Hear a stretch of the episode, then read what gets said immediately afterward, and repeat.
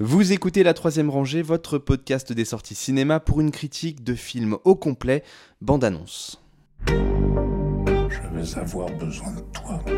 Pour faire quoi? Je veux que tu témoignes en ma faveur. Je vais pas me faire piquer tout mon fric par ces deux salopes.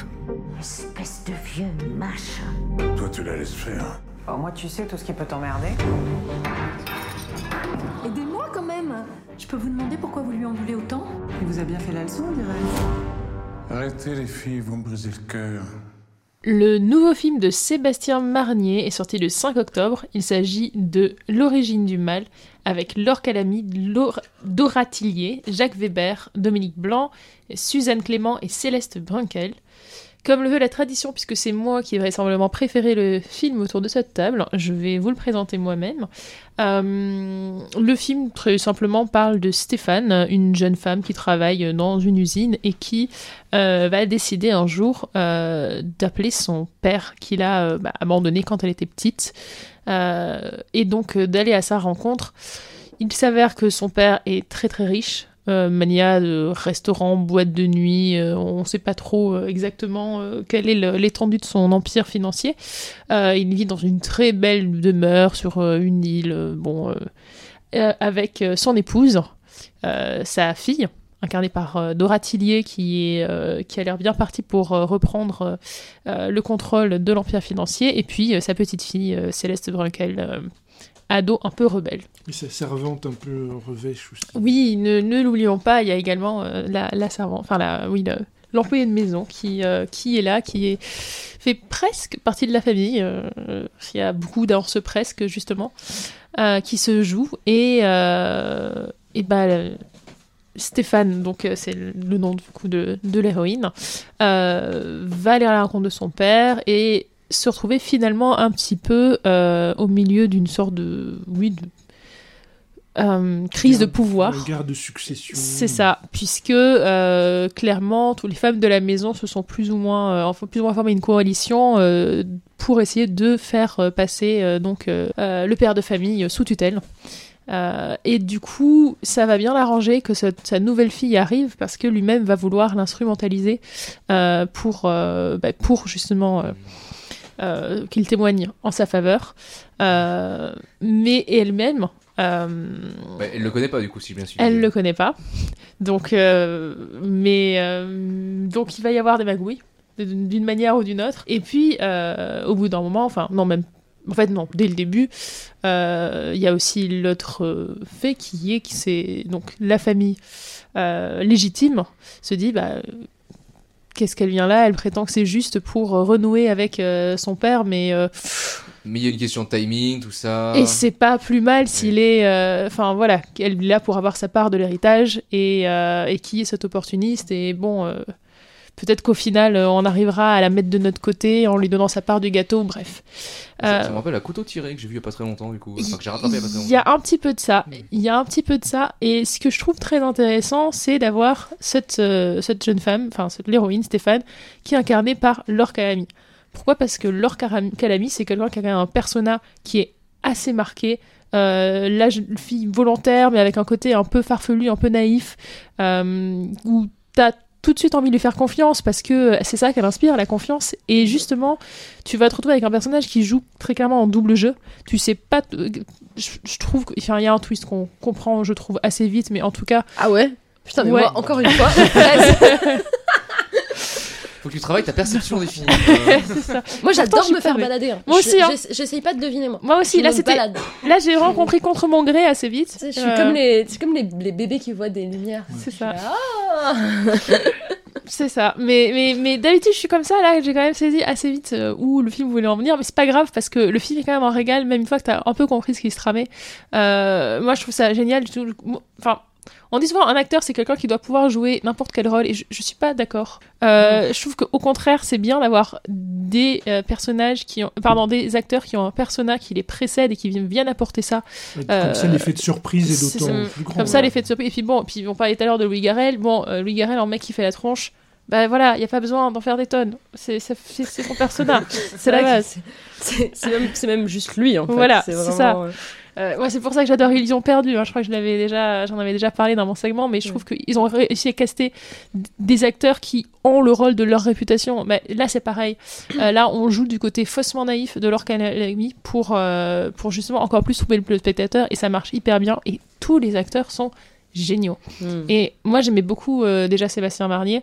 Euh, J'avais notamment beaucoup aimé euh, son précédent film lors de la sortie. Je trouve qu'il est bon pour avoir des, des thrillers un peu comme ça, euh, un peu dans le malaise, légèrement malsain. Et là, je trouve qu'il a vraiment passé un cran en plus parce qu'en plus, mais qu'est-ce que c'est drôle C'est plein d'humour noir, c'est plein de. de euh, casserie d'autodérision. Enfin, moi, j'ai- vraiment beaucoup, beaucoup aimé ce film. Je crois que tu étais un petit peu plus mitigée, euh, Isabelle. Euh, oui, bah, j'ai bien aimé. Hein. J'ai pas, j'ai pas du tout de, de... j'ai, j'ai, pas de d'os euh, euh, sur ce film. Enfin, j'ai trouvé que c'était un bon film.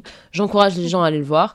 Euh, si vous tweetez dessus, vous êtes assuré à 200% que Sébastien Vernier va vous lire et Voilà. vous retweetez. Voilà. Euh, il est vraiment sur Eh ben, on tous les. D'ailleurs, Faites-le. On va le faire avec le compte de la troisième rangée. sur cette thématique, j'ai reparlé de Méandre. À peu près j'ai- sûr qu'il et va j'ai like. aussi. Donc, coucou Sébastien. Voilà. On aime bien tes Sébastien. films.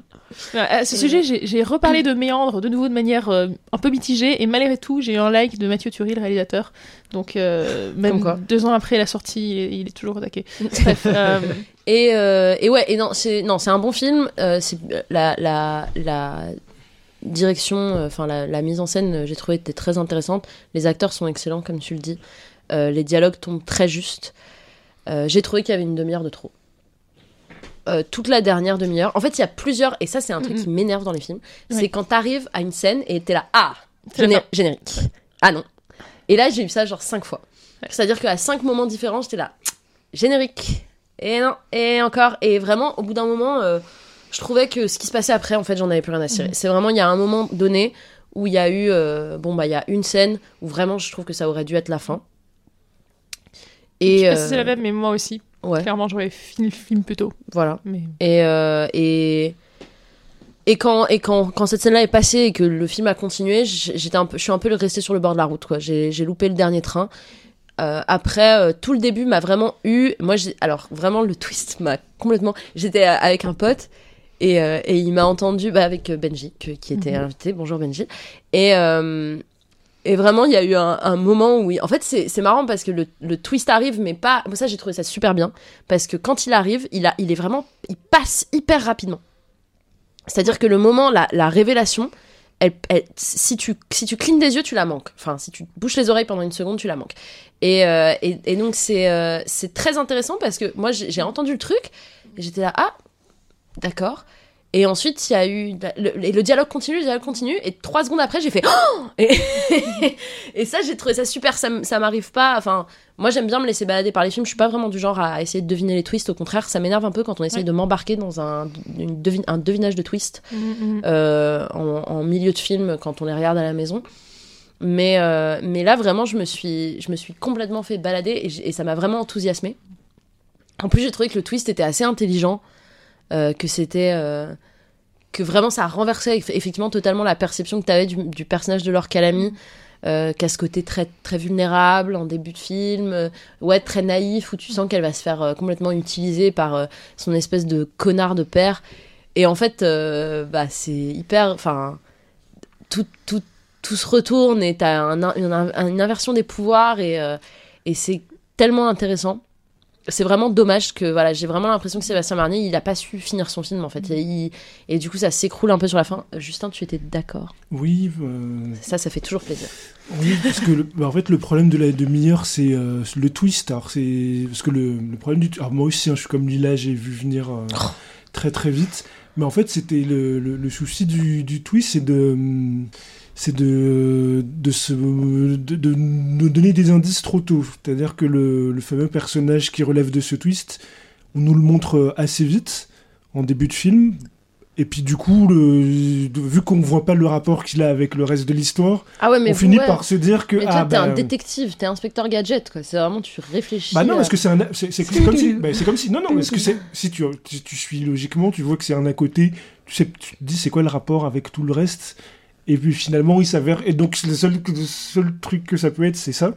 Ah ouais, non. Et, mais à la rigueur, c'est pas. En fait, le, le twist en lui, en lui en fait, le, le problème, c'est que si on l'a, si s'il était arrivé un peu plus tard, sans qu'on ait vu ce personnage en question euh, et qu'on le voit et en, en même temps qu'on le voit et en même temps le twist arrive, ça aurait fonctionné que puis il y aurait l'effet de surprise. Alors que là, le fait de, de le montrer trop tôt, ça fait qu'on anticipe. Alors on anticipe au côté, au niveau du, du suspense. Du coup, le côté suspense marche pas. Par contre, le côté émotionnel marche parce que ce personnage-là, euh, qui est en prison, que c'est une teularde, le côté émotionnel de ce qu'elle traverse finalement fonctionne complètement. Alors que le- qui est horrible par ailleurs. Ouais, ouais. Il lui arrive vraiment un truc atroce, quoi. Le, le- donc ce qu'on perd, ce qu'on perd d'un côté, voilà, ce qu'on perd du côté du, du fonctionnement de la progression du suspense, on le gagne au niveau de, de l'émotion.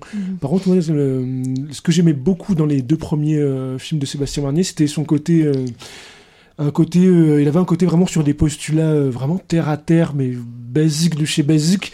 Et il te tirait ça vers du thriller complètement halluciné, malsain. euh, et je pense ça vraiment genre, irréprochable euh, bah, si on prend le plot de, de base, ça raconte quoi? C'est une nana qui retourne dans sa région natale pour chercher du boulot. Hmm. C'est aussi bête que ça. Et puis, euh, une heure et demie plus tard, on se retrouve dans des, dans des sphères, dans des situations complètement incroyables, euh, des, des- des- des revirements de, de complètement euh, qu'on n'a pas vu venir. L'origine du mal, c'est la même chose. C'est un prof qui a des élèves un petit peu bizarres. Non, pas l'origine du mal. On parle de. Le L'heure de la de la L'heure de la sortie, sortie, ouais. pardon. Où c'est un voilà un prof qui vient d'un nouvel établissement et qui a des élèves un petit peu bizarroïdes et puis pareil on va sur euh, autre chose. Alors que là c'est trop bizarre dès le départ. Du coup il peut Mm. moins euh, il peut moins amener ça vers quelque chose de, de bizarre quoi. Ouais, Parce que dès le début la famille est très excentrique. Il y a la maison. Il y a tous les protagonistes secondaires, du coup on est déjà dans quelque chose de particulier. Et du coup, la, la folie, est- et le, le, le, le- le gap de folie est pas assez grand par rapport à ce qu'il a pu faire dans, dans ses films précédents. Quoi. il l'amène ailleurs, c'est-à-dire qu'il est plus sur le côté ludique du coup, euh, que ce soit à travers des personnages, leur caractérisation, ou même au niveau du montage avec euh, tous ces tous ces split screens euh, où tu vois euh, un truc très con, mais le, le, le, Mm. le repas où en fait, euh, au lieu de les voir tous filmés autour de la table, tu tu as un split screen avec chacun filmé de face et, et, et qui se parlent les uns aux autres. Enfin, il Bon, y a après, ce côté c'est- un après, peu. c'est un truc, c'est c'est assez Oui, simple. ça, c'est assez pour montrer simple. que Non, mais- la famille est divisée. C'est pas. Je- Oui, non, non, mais ça, c'est c'est- c'est- c'est pas, c'est pas que ce soit compliqué ou quoi que ce soit, mais c'est quelque chose qui, est pas, qui était pas du tout dans ses précédents films. Ouais. C'est que vraiment, il a une Bah, tu autre vois qu'il essaye des nouvelles choses. C'est ça, il, il, il est- il vers une autre esthétique dans une approche complètement euh, différente. Et c'est Euh, intéressant, les ouais. choix de mise en scène. c'est Tu pas vois inintéressant. Il essaye des Mm. choses. Parce que les, les précédents, voilà, étaient plus dans l'atmosphère, dans quelque Ouais. chose de plus psychologique, alors que là, ouais, on est quelque chose dans, dans- dans autre chose. euh, Mais je sais pas, ça, ça m'avait plus. Il y a un côté euh, un peu plus absurdiste aussi dans les dialogues et les personnages, même le personnage de la femme de J'adore le personnage du, de la femme. du père là, c'est vraiment un personnage. Euh, Elle, elle est, elle sort de Pénac quoi. Elle est vraiment, euh, elle est tellement euh, bizarre et, et, excentrique Oui. et, et complètement. Et elle en a même temps très aucune- touchante. Et très touchante. Elle a aucune logique dans ses décisions. Elle a et euh, et à- tu sens qu'elle cache en dessous, tu vois, une sorte de désespoir, Mm. de, de ouais, c'est ça, c'est qu'en fait il y a vraiment il y a un femme trompée toute Ouais, sa vie Il y et a, qui ouais, il y a semblant de s'en un, il y a foutre un, et il y a au fond, un grand méchant quoi dans le film et, Ouais. et bon, peut-être deux, mais euh, deux, mais mais il y a quand même voilà ce personnage du père euh, qui est euh, que, pour lequel on se retrouve aussi à avoir une certaine pitié à certains moments en fait. Ouais. C'est ça qui est, c'est ça qui est très intéressant, c'est qu'en fait bon bah le titre l'origine du mal du coup c'est vraiment là en mode ah, attention chercher euh. et, euh, et moi ce que j'ai trouvé intéressant c'est surtout qu'en fait on, on se retrouve à avoir de la compassion pour tous ces personnages à des moments euh, X ou Y alors que c'est quand même pour la plupart des immenses salopards et euh, et notamment euh, la, la la scène de la de l'audience. Et en fait ouais d'un coup il y a un retournement de, dynamique de pouvoir encore une fois où il se retrouve avec tout le monde contre lui et euh, et d'une manière où il peut rien dire. Il est complètement euh, euh, en fait il devient très vulnérable et, c'est un vieil homme et et du coup voilà t'as as cette espèce de compassion qui devient pour qui est aussi liée à l'âge et à la vulnérabilité de l'âge puisque en fait son audience c'est quand même une audience de mise en tutelle donc on est quand même dans un truc euh, qui est assez assez tragique aussi Même si, un même si, même si c'est- on est, on est partagé, parce qu'on voit bien que Même si est c'était un partagé, c'est tyran. un énorme C'était bâtard ouais, un- c'est un, C'était un tyran. c'était un euh, tyran abusif euh, toute sa vie d'un ouais. sentiment d'impunité à tous Ah, les c'est sûr, domaines. c'est sûr. dans Non, mais c'était un immense. Mais en fait, le problème, c'est ça aussi, c'est que on peut avoir des personnes qui sont extrêmement mauvaises, et pour autant, en fait, quand ces personnes-là se retrouvent dans des situations euh, où, où où elles sont euh, victimisées, avoir de la compassion pour ces personnes, même si elles la méritent pas forcément, en fait. Et euh, Enfin, même si elles ont rien fait pour la mériter, en tout cas. Et, ça, c'est assez intéressant. Dans, dans cette scène, quelque chose qui est intéressant, c'est le. Enfin, quelque chose qui court tout le film, c'est le double jeu. Mm. Par exemple, Laure Calamy, on comprend bien qu'elle elle est imprégnée de ce que son ami a pu lui raconter sur, euh, sur ce père, et la manière dont elle le joue. Il y, a, il y a quelque chose de presque sincère, de, comme si elle avait vraiment vécu ce qu'elle Ouais. racontait. Et il y a tout un double jeu là-dessus, et qui est accepté ou pas par euh, les protagonistes. Et je pense euh, ça enchaîne sur la séquence où le, le père est à l'hôpital, où là euh, on en termine radicalement Mm. avec lui. Cette scène. Et, Ouais. euh, et en fait, où c'est le premier moment où je trouve de, de tout le film où euh, ça s'équilibre entre la forme et puis le côté double jeu, le côté psychologique, le côté inattendu. C'est-à-dire il y a une acceptation du personnage de, de Ratillier qui voit euh, tout, tout le, le, le stratagème. euh, Qui, qu'en fait, qui s'est la- jamais laissé berner, en fait. Peut-être. On bah, non, il, si, il le dit. Il a fait Ah, des lui, recherches ah, je, ça. oui, je- oui, je parle de Doratilé qui peut-être elle découvre Ah, oui. euh, Ah oui, oui. l'identité, euh, peut-être la, la vraie identité de sa Mm. sœur, et, et, et qui est une acceptation. C'est-à-dire, il n'y a pas un mot, il n'y a pas une explication. Parce que le, le reste du film, c'est ça qui est mon problème en fait, c'est que hum, il hésite entre le côté euh, chabrol, euh, côté vraiment euh, bourgeoisie euh, provinciale. Mm. qui se tire dans les pattes et le côté thriller fluide où il n'y a pas toujours besoin d'expliquer quoi. Mm. Il y a le cul entre deux chaises pendant un bon moment dans le film et là voilà, il n'y a pas d'explication, on se dit les choses, il y a un personnage qui voit tout, qui accepte, et on embraye tout de suite sur la suite, euh, c'est Ouais. clair pour tout le monde. Quoi. Alors que le reste du film, voilà, il hésite entre, voilà, il hésite entre De Palma et Chabrol. C'est- ça, quoi. Mm. Il oscille entre les deux à, à chaque fois sans que trouver complètement l'équilibre, le côté, euh, on va dire, euh, halluciné, bizarre que de- de- d'enchaînement de, situations que tu peux accepter dans le pur thriller, et puis le côté plus euh, cérébral avec du dialogue que tu as avec du chabrol. Et Mm. je trouve que des fois ça a du mal à, à se marier sur la longueur du, du film. Et là, voilà, c'est- il y a un déclic sur ce moment-là où euh, ça marche complètement. Quoi. En tout cas, il y a récemment, on a vu passer beaucoup de débats sur le cinéma français. Euh, et, euh, et on va pas euh, double down là-dessus parce que c'est au mais en fait. oui mais en Euh, fait c'est le truc qui est quand même intéressant à voir c'est que toutes les semaines on parle de films français et toutes les semaines il y a des choses qui sont super intéressantes donc le la, la richesse euh, la richesse du, du paysage du cinéma français elle est là. Et, et même si euh, j'ai pas forcément enfin voilà ce, ce film il est pas dans mon il est pas dans mon top c'est pas un film qui m'a fait non plus tomber par terre. C'est quand même un film qui est extrêmement intéressant à aller voir avec des vrais choix de mise en scène un vrai choix d'histoire à raconter. Et euh, et qui montre aussi que voilà effectivement comme tu dis euh, en fait ces questions sur le cinéma français c'est ça concerne 1% de l'offre cinématographique euh, française et euh, mais ceci dit ça me permet d'en remettre un coup sur les problèmes d'accessibilité ce film il est pas montré en province Après, il y a peut-être une deuxième. je dis, euh, je dis en province parce que maintenant j'habite à Paris, donc je suis parisienne, n'est-ce pas? Mais, euh, mais voilà, il n'est pas montré, euh, il est, il- il- la distribution euh, aussi de... En fait, il y a un accès à un, à un cinéma, un certain cinéma français qui n'est, qui n'est pas possible euh, dans, certaines, dans certaines villes où il y a juste un pâté. Euh, Ce et, qui est bizarre euh, parce qu'il y a un bon casting, c'est pas, c'est pas le petit film euh, Non, mais cuisine, euh, c'était pareil. bon casting. C'était pareil pour l'année du requin. En fait, c'est il y a des il y a des il y a un vrai problème d'accessibilité au film en dehors des salles de Paris en fait. Et moi du coup en fait ce, ce débat là, je le vois beaucoup euh, lié avec un discours extrêmement parisiano-centré de gens qui disent oui le cinéma c'est ci, le cinéma c'est ça, euh, aller au cinéma c'est ceci, une carte UGC ça coûte ça. En fait la carte UGC déjà c'est parisien ou lyonnais, hein, c'est point barre. Et, euh, et, et tout le reste en fait, enfin moi là où j'ai grandi on allait au cinéma pas souvent quoi c'était pas un truc déjà c'est déjà on peut y aller qu'en voiture ensuite il y a deux cinémas il y a nous on a de la chance encore on avait un cinéma on avait un, un- on avait on avait un, un ciné-cité et on avait un cinéma un peu d'art et essai euh, euh, qui, qui montre quand même des films euh, mais, mais, mais voilà, il y a, c'est un tout petit ciné, il y a deux salles, donc ils peuvent pas soutenir toute la production. Donc c'est le problème d'accessibilité au film, euh, il, est, euh, il est là aussi. Quoi. Et, euh, et c'est, c'est quelque chose qu'il faut remettre en, en termes de géographie, un peu dans, dans son contexte.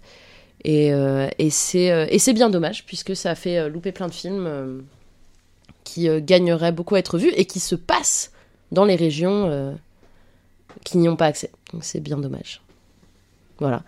Les, les bourgeois, euh, les bourgeois de l'île de Noirmoutier ont aussi le droit d'être représentés dans leur salle. Eh bien, merci Isabelle pour cette plaidoirie et, et merci à vous pour cet échange autour du film. La troisième rangée, c'est votre podcast bi-hebdomadaire sur les sorties cinéma du moment. Critique, analyse, débat, quiz, coup de cœur, films méconnus et invités de marque. Vous pouvez nous écouter sur iTunes, Castbox, Podcast Addict, SoundCloud, Deezer, Spotify et n'importe quelle application de podcast.